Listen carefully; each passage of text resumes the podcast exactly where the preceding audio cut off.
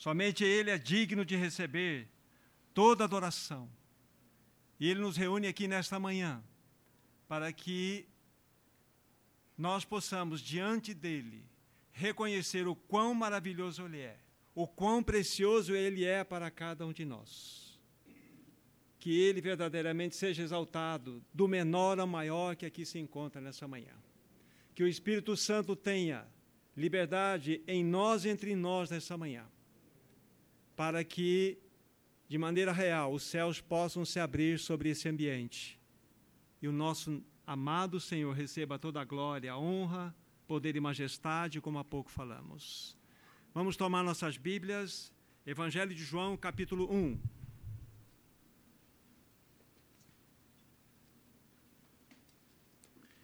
E aqui nós vamos ler o versículo 29.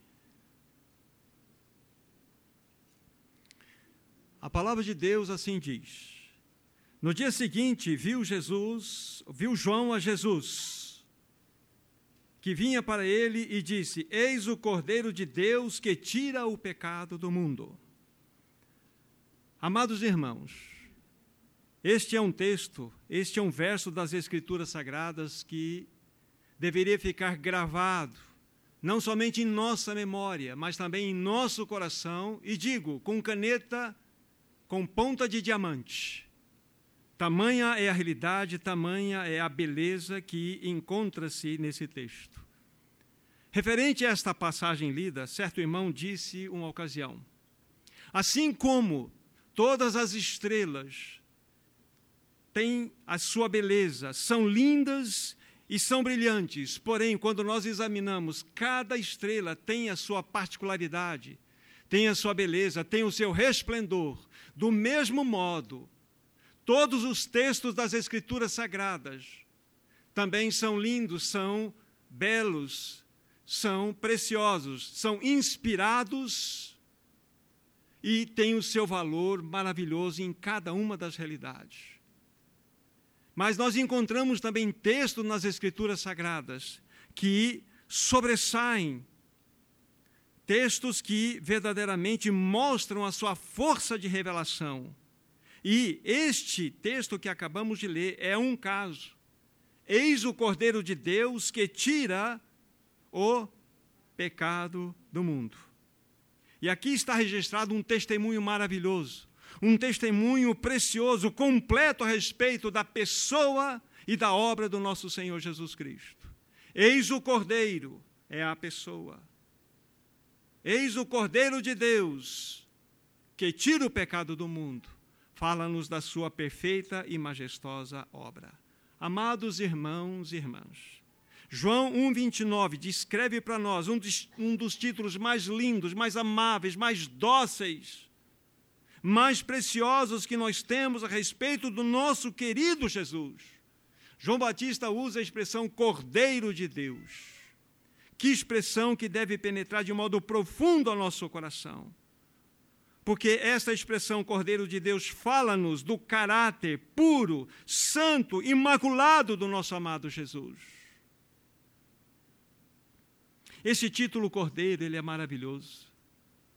É um título tão precioso que o autor do livro de Apocalipse, que é o mesmo autor desse livro no qual estamos agora considerando, ele ficou tão impactado com esta palavra, com esse termo cordeiro, que nada menos do que 33 vezes ele usa cordeiro para se referir à pessoa gloriosa de Cristo. Também pudera. João foi o único discípulo que teve o rico e maravilhoso privilégio de recostar, colocar a sua cabeça no peito do nosso amado Jesus, no peito do cordeiro. E somente ele pôde ouvir com clareza o som, o batimento cardíaco do nosso amado Senhor Jesus. E isso então o cativou de tal forma que ele mostrou com absoluta clareza e pontualidade que esta palavra, esse título, cabe perfeitamente ao nosso amado Senhor Jesus. E para você, meu irmão, minha irmã, o que este nome representa? O que esse título traz ao seu coração quando você pensa? nas fala, na fala de João Batista: Eis o Cordeiro de Deus que tira o pecado do mundo. Qual é a força dessa palavra no seu próprio coração? Ah, querido irmão, querida irmã, o que o Cordeiro representa para você? O que o seu Jesus representa para você? O Cordeiro de Deus se tornou um símbolo de amor, de graça, de misericórdia, de perdão, também um símbolo de sacrifício e de oferta, mas também um símbolo de triunfo, de salvação, de poder, de vitória, de majestade. Esta é a realidade do significado da palavra Cordeiro. Querem ver a beleza? Um dos textos que encontra-se no livro de Apocalipse, comigo agora vocês, Apocalipse capítulo 5. Apocalipse capítulo 5. Dois versos, 11 e 12. Vejam a preciosidade, vejam a riqueza aqui desta revelação maravilhosa. Repetindo Apocalipse capítulo 5, versículos 11 e 12. Vi e ouvi uma voz de muitos anjos ao redor do trono, dos seres viventes e dos anciãos, cujo número era de milhões e milhões, milhares e milhares, proclamando com grande voz: Digno é o cordeiro que foi morto de receber o poder, a riqueza, a sabedoria, a força, a honra, a glória e o louvor. Olha que texto precioso. Então, quando nós olhamos para a palavra, para esse título maravilhoso do Senhor Jesus, é realmente o símbolo de todas essas realidades. E hoje, meu irmão, minha irmã, todos nós aqui fomos convidados para estarmos diante da mesa que pertence ao Cordeiro. Esse Cordeiro maravilhoso. E esta mesa, esta mesa aponta, aponta, amado irmão, amada irmã, aponta para o Cordeiro de Deus o Cordeiro de Deus que tira o pecado do mundo. Esta mesa aponta-nos para a pessoa gloriosa de Cristo e aponta-nos para a sua maravilhosa obra. Ah, querido irmão, querida irmã, quando nós pensamos nas qualidades do Cordeiro, nós ficamos impressionados em nosso coração, pois ele é totalmente inocente, ele é totalmente imaculado, ele é totalmente sem malícia. Este é o Cordeiro de Deus que deu a sua vida por você. Na primeira epístola de Pedro, no capítulo 2, no versículo 23, a palavra de Deus vai nos mostrar como que esse Cordeiro maravilhoso reagia ou reagiu diante dos seus algozes. A Bíblia fala que quando ele foi ultrajado, não revidou com ultraje. Quando ele foi maltratado, não fazia ameaças. Antes, ele entregava-se a si mesmo àquele que retamente julga todas as coisas. Ele é totalmente manso. Como somos diferentes do nosso amado. Como somos diferentes desse cordeiro tão precioso. Aqui está uma das belezas, das qualidades do nosso amado Senhor Jesus como Cordeiro. Ele é totalmente manso. Nessa mesma primeira epístola de Pedro, né, no capítulo 1, versículos 18 e 19, tem ali uma passagem maravilhosa registrada, que a Bíblia lá diz que nós não fomos salvos da nossa vã maneira de viver, nós não fomos resgatados da vã maneira de viver que nossos pais herdaram por nós, através de riquezas, de ouro, de prata, de pedras preciosas, nada disso, mas pelo precioso, mas pelo precioso, precioso sangue de Cordeiro. Este, sem mancha e sem mácula, o sangue de Cristo Jesus. Fala-nos da pureza, fala-nos da santidade, fala-nos desse Cordeiro imaculado então, as qualidades desse cordeiro devem encher, impressionar os nossos corações. Estamos aqui, amados irmãos e irmãs, para adorar o Cordeiro de Deus. Ele é totalmente puro, ele é totalmente manso, ele é totalmente santo, ele é totalmente inocente. Ele é o Cordeiro de Deus que tira o pecado do mundo. Querido irmão, querida irmã, João Batista, quando teve aquela revelação, realmente foi algo que impressionou seu coração e deve, de maneira real, também impressionar os nossos corações. Quando ele apontou para Jesus e disse: Eis o Cordeiro de Deus que tira o pecado do mundo. Com estas palavras, queridos irmãos e irmãs, com estas palavras, João Batista estava respondendo uma pergunta feita por Isaac a seu pai Abraão, há dois mil anos atrás que não havia resposta ainda para aquela pergunta. Vocês se lembram do cenário? Abraão e Isaac subindo o Monte Moriá. Abraão estava carregando o cutelo e o fogo, e sobre as costas de Isaac estava o lenho, estava a madeira. Em determinado momento do percurso, Isaac volta para o seu pai e diz assim: Meu pai. Abraão diz assim: Eis aqui, meu filho. Eis aí o fogo e eis aí a lenha. Onde está, meu pai, o cordeiro para o sacrifício? Abraão disse: Meu filho, Deus proverá para si, Deus proverá para si o cordeiro. E nós sabemos o final da história, que o Deus Todo-Poderoso poupou o filho de Abraão.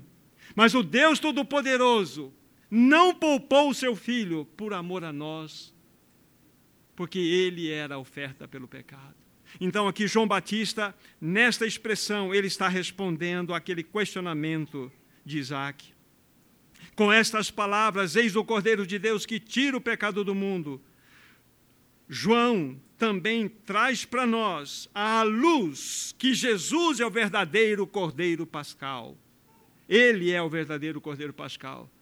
Vocês se lembram daquela passagem maravilhosa de Gênesis 12? Não precisamos ir lá então, Deus havia ordenado que cada família hebreia separasse um cordeiro, imolasse o cordeiro e pegasse o sangue daquele cordeiro e colocasse sobre a verga e sobre os umbrais das portas, porque à meia-noite passaria o anjo destruidor. E sobre a casa, ou na casa onde não houvesse sangue, ali haveria a morte, a morte do primogênito. E João Batista, com essas palavras, está dizendo que o verdadeiro Cordeiro Pascal é o Senhor Jesus Cristo. Veja a importância desse texto.